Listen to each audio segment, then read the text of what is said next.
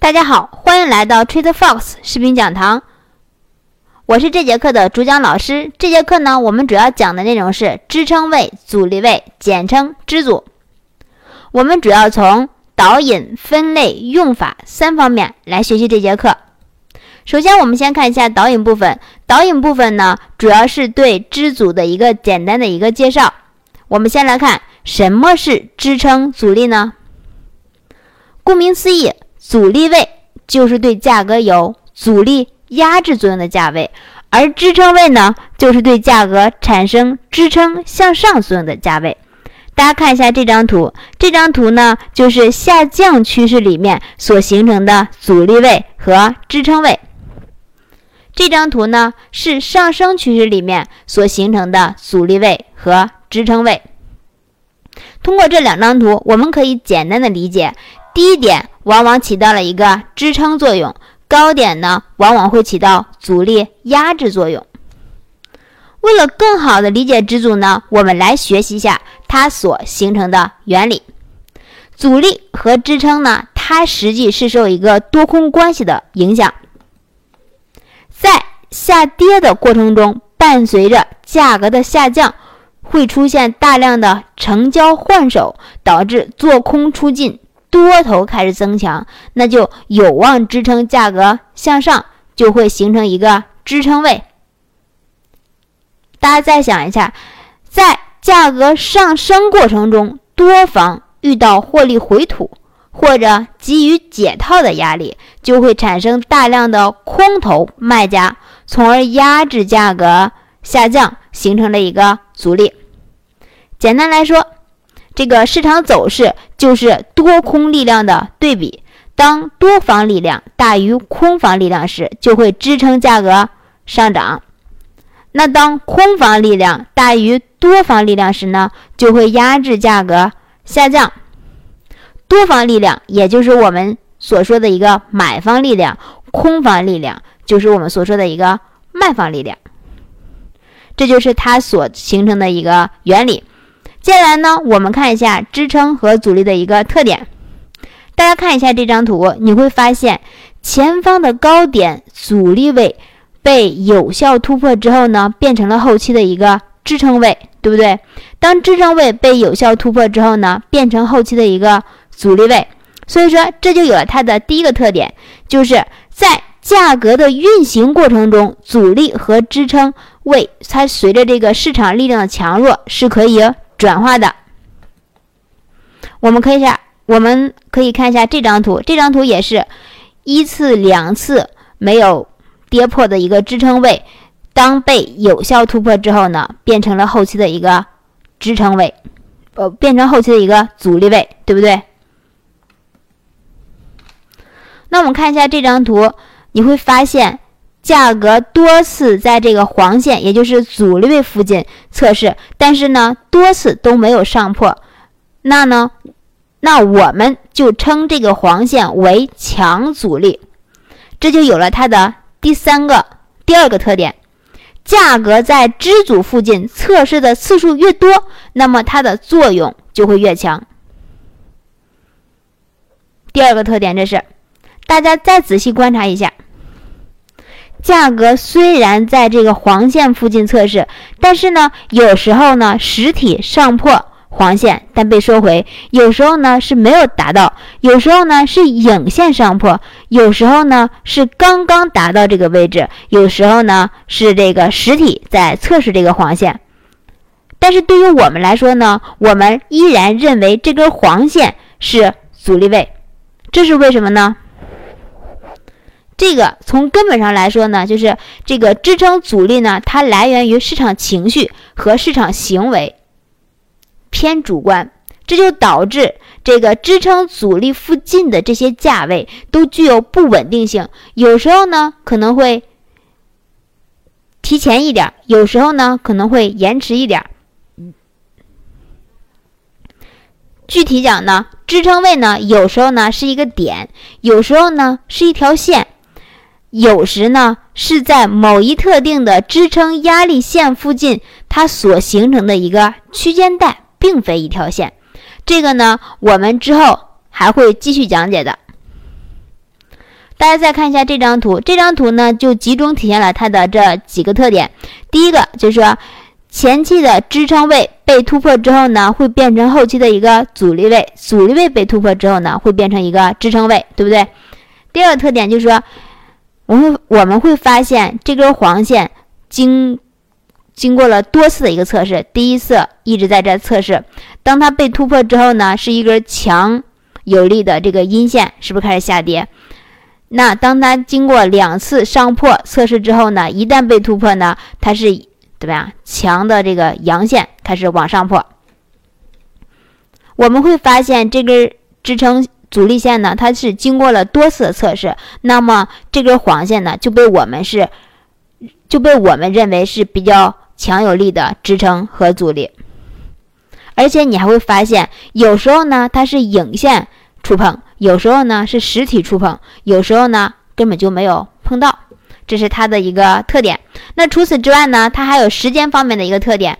那对于这个时间方面来说呢，它最主要的就是一个停留时间。还有一个是分析周期，停留时间来说呢，就是价格在这个支撑阻力位附近呢停留的时间越长，那么它的支撑阻力作用就会越强。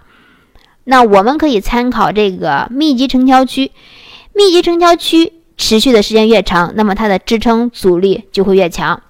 那对于分析周期来说呢，这个也是比较好理解的。分析周期越大，支撑阻力作用就会越强。我们举个例子，就是天图上的支阻的效应比四小时的支阻做这个支阻的有效性是比较强的。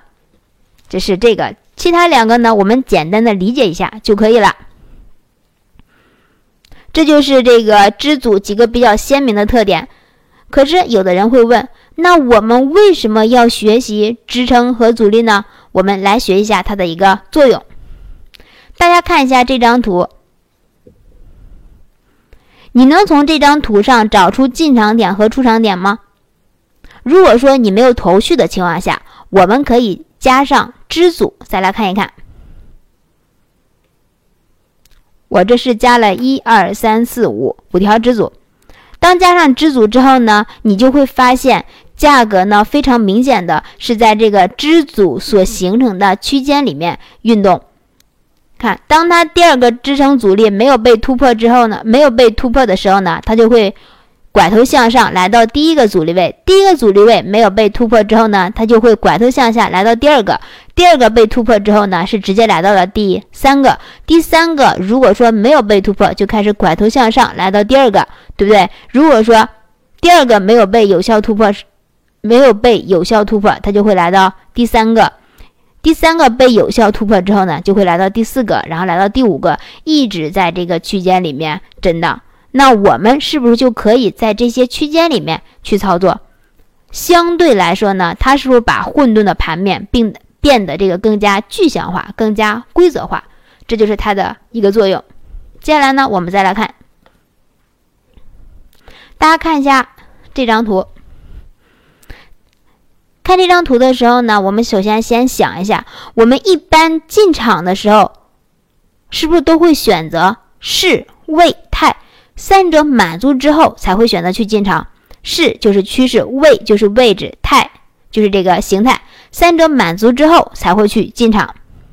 这是同一周期里面，但是呢，在不同的周期里面，尤其是大周期和小周期两者之间。一般都是大周期的位置，往往会决定小周期的一个趋势。我们可以看一下这张图，这张图呢用固比系统来看，这是一个十五分钟的一个进场点，这个位置红线的位置就是一个空单进场点，对不对？但是你会发现，如果说这个空单出的不及时的情况下，之后可能是会扫损出场。但是如果说你知道这个黄线是大周期的支撑位的话，你是不是可以考虑在这个支撑位没有被有效突破的时候，我们考虑空单去出场，或者说我们是不是等我们是不是也可以等它？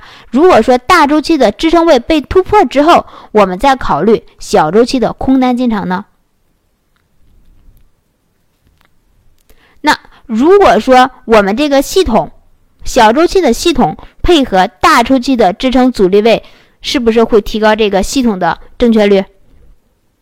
这是它的第二个作用。我们再来看，换一句话来说，如果说你知道这个黄线是大周期的支撑位的情况下，当它一次、两次触碰没有被有效突破的时候，我们是不是可以考虑多单去进场？这个白框的位置，我们是不是可以考虑去进场？如果说按照小周期的系统进场，固比的系统是不是应该在这个位置多单进场点？相比来说，固比的进场点是不是比我们这个支组的这个进场点的成本要高？所以说，这就有了它的第三个作用，支撑阻力呢，方便我们在低点买入。接下来呢，我们再看它的第四个作用，第四个作用呢，就是为止盈和止损。的设置提供合理的一个依据。那这张图呢，就是我们就不不想讲了，因为之后呢，我们还会再讲到这个止盈和止损的这个设置。这是这些讲到这里呢，我们对支组呢就有了一定的一个了解。那我们如何寻找支组呢？接下来呢，我们就看一下支撑和阻力的一个分类。那为了方便大家的记忆呢，我把支撑和阻力呢分为点、线、区域三大类。我们首先来看一下这个点的方面。这个点呢包括两点，第一个就是前方的高点和低点，第二个呢就是这个特殊的呃特殊数字和一些整数关口。咱们先来看前期的高点和前期的低点。第一个高点是不是就对后面的这个行情起到了一定的压制作用？价格一路下降，然后又形成一个高点，是不是对后期的这个价格走势也有一定的一个压制作用？包括说，价格在这个位置也是前方的一个高点，是不是也起到了一定的一个压制作用？所以说，我们说这个前方的高点和低点都会对价格有一定的一个压制作用。那么这是为什么呢？为什么说前期的高点和低点具有支撑和阻力作用？为什么说这个前方的高点和低点是这个投资者，包括说这个市场交易者所公认的支撑和阻力位呢？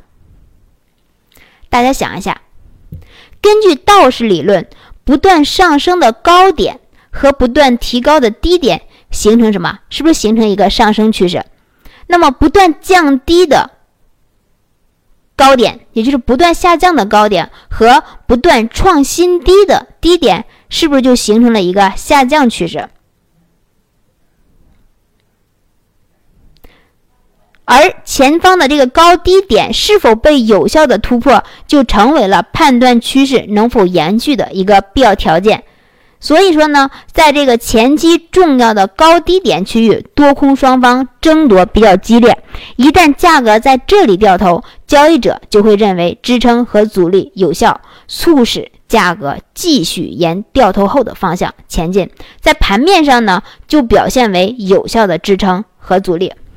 那当然了，同一价位上的高低点的连线形成的这个支撑和阻力线，它有效性比单个高低点更强。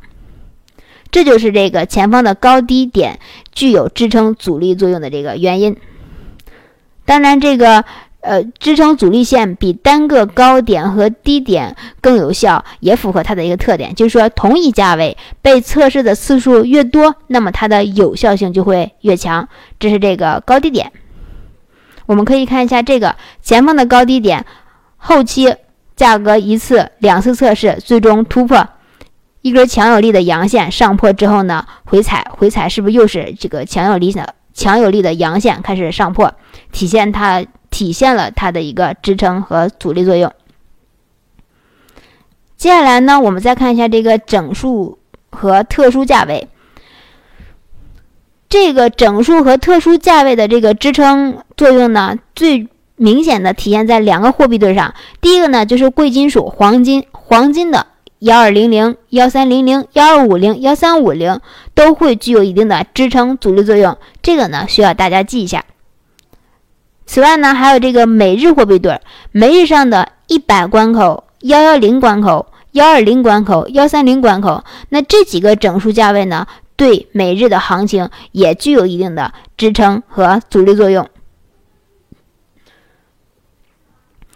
在其他的货币对上，这个整数关口的影响作用相对来说偏小，但是它们也具有一定的支撑和阻力作用。我们先来看一下这几张图。那这张图呢，就是黄金的幺三零零关口，我们可以看到价格在这个幺三零零第一次触碰的时候呢，收了一个高浪线，对吧？也可以说，呃，也可以说是一个十字星。之后呢，一直在这个附近盘整，盘盘盘整蓄力之后呢。直接往上冲破位，一根阳线是上升上涨了九十多点，对不对？之后呢，又给给了一次回踩的机会，继续上行。这是它的一个幺三零零的一个支撑和阻力作用。当然，大家可以去看一下这个幺二零零、幺二五零、幺三五零它们的一个作用，可以自己去在盘面上去看一看。我们再来看一下这个每日的图，每日呢是这个一百关口的图。我们可以看到前期呢价格在这测试一次、两次之后呢，直接上行，之后呢又来到这个位置下探一百关口反弹，下探反弹，下探反弹，对吧？几次测试之后呢，一根大阳线，是不是直接上传？这根阳线呢，直接它是走了一百一百三十多点。所以说它的力度也是蛮强的。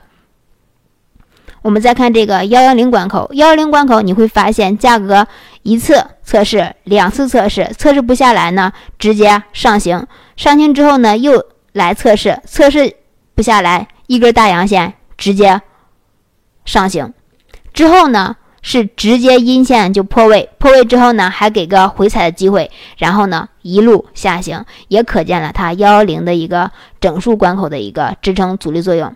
当然，我们之前说过，支撑阻力呢，它是来源于市场情绪和。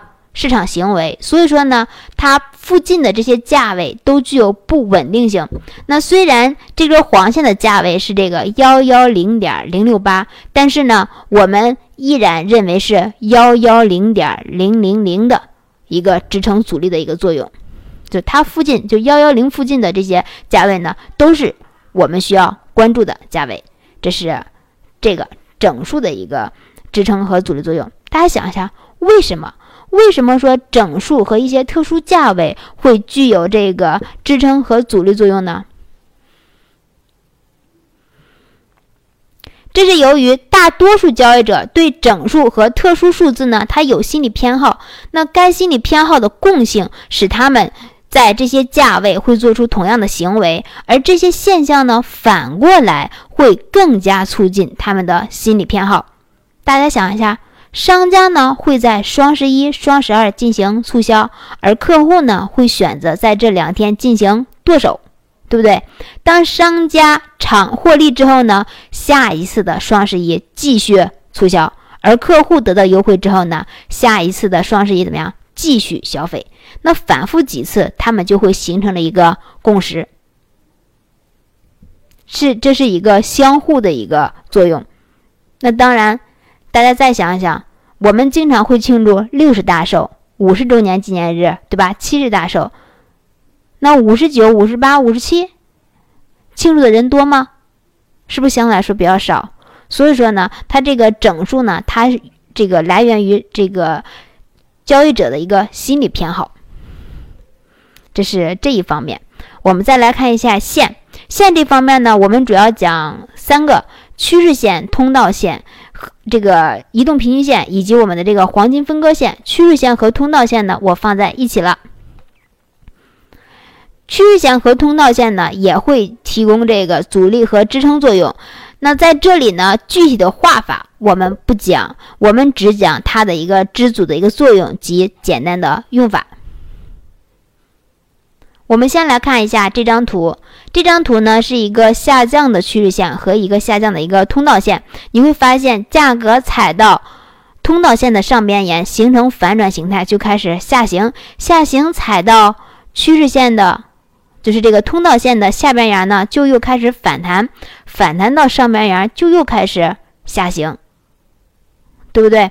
那我们呢，是不是就可以考虑在这个通道线上边沿不破的时候？考虑去放空单，空单的出场点是不是就踩到下边沿不破的时候考虑去出场？那我们应用的是不是就是这个通道线的通道线上边沿的一个压力作用，下边沿的一个支撑作用？上边沿压制价格往下走，下边沿呢支撑价格往上走。我们再看一下这个上升通道，上升通道也是一样的，价格踩到下边沿形成反转形态呢，就支撑价格往上走，走到上边沿刺探一次，刺探两次，压制价格又往下走，走到下边沿呢，又开始支撑价格往上走。那反复几次呢？大家是不是都会觉得，哎，上升通道的下边沿是不是支撑作用还是比较强的？所以说，当价格再次来到这个上升通道的下边沿的时候呢，如果说没有被刺破，我是不是可以考虑多单去进场？多方的资金量增强呢，就会带动价格开始往上走。那走到上边沿的时候呢，那大家都会认为它具有一定的一个阻力作用，大家都会在这个位置选择考虑去平仓或者减仓。买压减弱，卖压增强呢，就会有压制价格开始下行。这就是它的一个支撑和阻力作用。那大家想一下，它为什么会具有支撑和阻力作用呢？刚才我说的也差不多了，我们再给大家解释一遍。大家想一下，在一段趋势成型之后，尚没有参与的交易者。他是不是倾向于在这个上升趋势的低点买进，而在下降趋势中趁反弹的高点卖出，对不对？那哪些是低点，哪些是高点呢？上升的趋势线，包括说下降的趋势线，是不是就正好提供了大众心理认可的一个买卖位置？所以说呢，大家就会不约而同的采取同样的方式，在上升通道的下边沿儿。考虑去做多，上边沿考虑去出场，所以说呢，它就使得价格在趋势线附近产生有效的一个支撑和一个阻力作用，对不对？接下来呢，我们再看一下这个移动平均线。移动平均线呢，它是反映价格运行趋势的重要指标，也具有支撑和阻力作用。而且，美国著名投资专家这个葛南威尔就是运用移动均线的这一性质，创造了著名的八大交易法则。我们来看一下它的交易法则。这个蓝线的代表这个长期均线，这个棕色的呢代表这个短期均线，这个折线呢代表市场的价格。我们先来看一下这个蓝线。走平开始上升，上升又走平，开始下降，下降呢又走平，它代表了市场的整体的一个趋势。那么当价格由下往上穿趋势线的这个穿这个均线的时候呢，就代表价格开始上升。上价格上升一段时间之后开始回调，回调踩到长期均线，如果说没有被突破，开始如果说价格没有突破均线开始反弹的时候，那么这个位置就是我们的。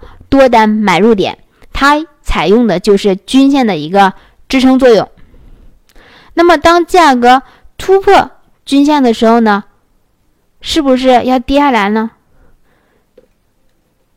我们可以等一等，等一等之后呢，你会发现价格呢又迅速回到了均线上方。那么，这个位置也是我们的一个多单进场点。同样的，它也是运用了均线的一个支撑。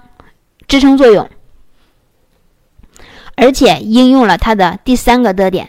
第三个特点就是均线附近都是一些不稳定的点，不稳定的价位。所以说呢，这个地方写的是一个小幅跌破。所以说，当它小幅跌破又迅速拉回的时候呢，我们依然可以买进。当价格由上向下穿这个均线的时候呢，我们认为趋势。开始改变了，开始往下走，价格向下运行一段时间之后反弹不破均线的时候，那么这个位置我们就是我们的一个空单进场点。这个位置呢，就是运用了均线的一个压压制作用、阻力作用，包括说我们的这个卖点三小幅突破单也是应用了均线的一个阻力作用。我们再来看这张图，这张图呢，我们选取的是这个均线组。短期均线、中期均线和长期均线，那我们会发现，价格呢一开始是踩着短期均线不破之后开始上行，踩着短期均线不破上行之后呢是踩着中期均线没有被突破之后呢开始上行，之后呢又是踩着短期均线上行，之后呢是踩着长期均线，如果说没有被突破呢，又开始往上走。所以说这张图呢，它就是应用了均线的一个支撑作用，短期、中期和长期的长期的一个支撑作用。那我们再来看这张图，那这张图呢，很明显就是应用了均线对价格的一个压制作用。价格回测短期均线不破的时候呢，就可以考虑空单进场。回测短期均线不破，空单；回测不破，空单。当它回测中期均线，如果说没有突破中期均线，又是一个空单进场点。所以说这个呢，也是运用的均线的一个压制作用。之后呢，我们再来看，再来看一下黄金分割线。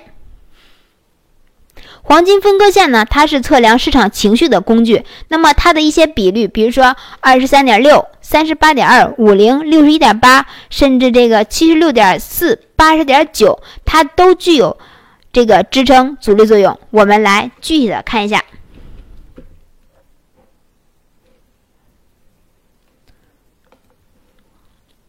比如说，我想测量这一波上升趋势的一个回调。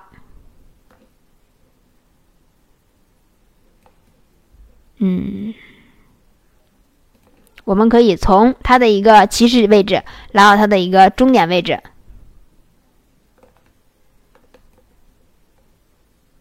那我们会发现，价格呢在这个五零的位置是不是开始震荡？震荡震荡之后呢是下破，下破来到七十六点四的位置，是不是开始上行？所以说这个位置呢就是用了七十六点四对价格的一个支撑作用。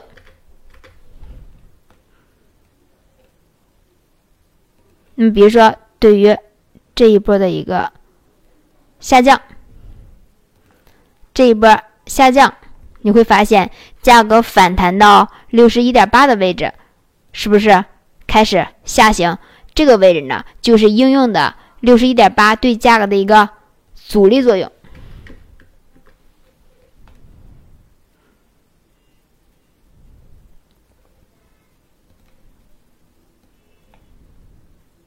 你再看一下这个这一波下降，这波下降你会发现价格正好是反弹到了一个八十点九和七十六点四这个区间，是不是也是对价格的一个压制作用？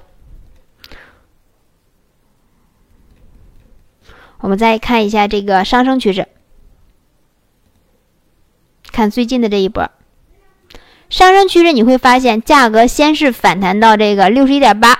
六十一点八呢，对价格起到一定的一个支撑作用，支撑价格往上走。但是两次之后呢，价格都没有上去，直接来到了七十六点四、八点九，然后在这个区间形成一个反转的 K 线形态，一路上冲。我们再来看一下，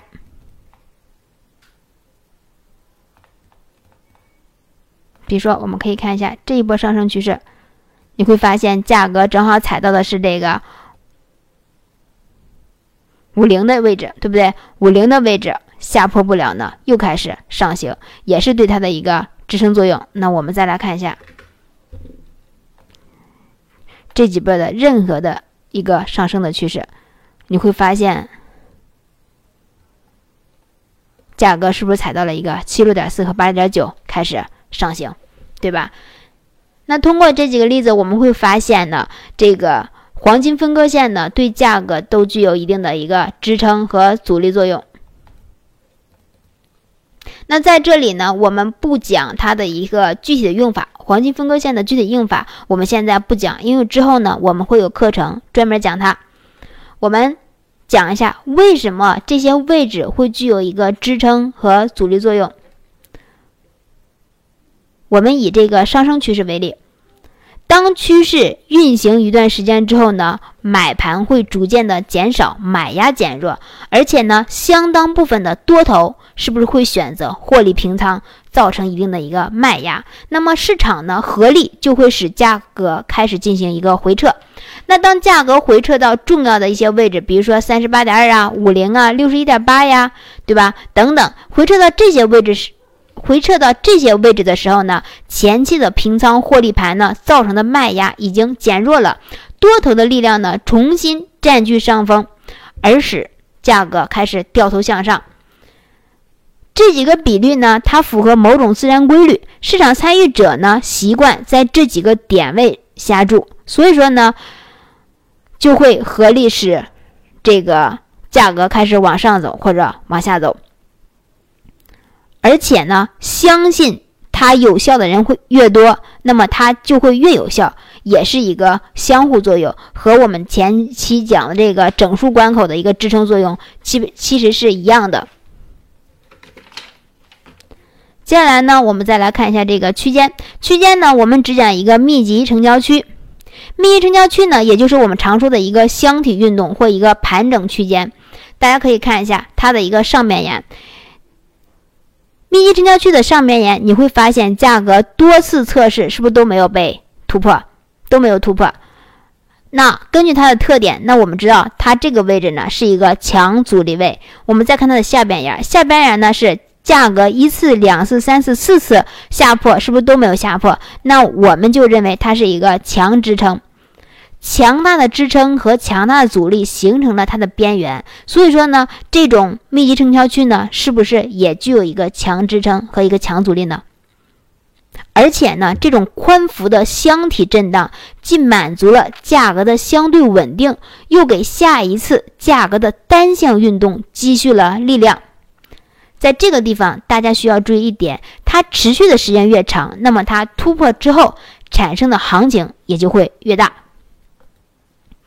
大家可以看一下这张图，这张图呢是这个密集成交区的一个转换，它一开始呢是一个宽幅的震荡，对吧？不太规则，之后呢变成一个窄幅的巨型震荡，震荡震荡上破之后呢，是不是回踩上面缘，对价格起到了一个支撑作用，支撑它往上走。当价格再次下探到这个位置的时候呢，被它的下面缘撑住，对吧？然后又变成一个宽幅震荡。所以说，这是这个密集成交区对它的一个支撑和阻力作用。介绍完支撑位和阻力位之后呢，我们该讲它的一个使用方法了。这个使用方法呢，我们主要从三个方面：止盈和止损的设置、出场和进场三个方面来介绍。我们先来看一下止损的设置。我们以这张图为例吧。这张图我们会发现，它是一个震荡一个区间，也就是我们刚才说的一个密集成交区。如果说我想逢高放一个空单的情况下，那我们的止损呢，应该放在它的一个上边沿。而且呢，为了保护我们的单子，同时呢，也是为了规避风险呢，我们的止损一般要放在支撑阻力位的外侧，而且要留给价格波动。十个点到二十个点的一个波动空间。那对于这张来，嗯，对于这张图来说呢，我给它留出十个点的一个波动空间就可以了，放它的一个上面的一个外侧。而我们的盈利呢，我们的盈利是为了，盈利是为了什么？止盈是不是为了要锁定利润，而且减少盈利后利润回吐的一个风险？所以说呢，止盈我们要设在。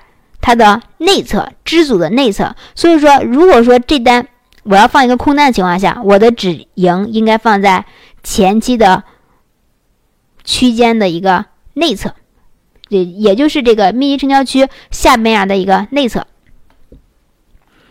我们这张图也是一样的，如果说我这这两根红线，我可以考虑去进一个多单，那我的止盈应该放在前方的高点的一个内侧，白线。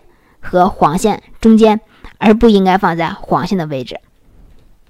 这是它的一个设置。简单一句话，止盈呢要放在支撑和阻力位的内侧，止损呢要放在外外侧，并且留出十到二十点的一个波动空间。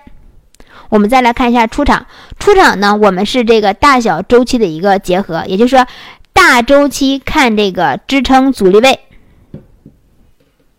用大周期的支撑阻力位来出场。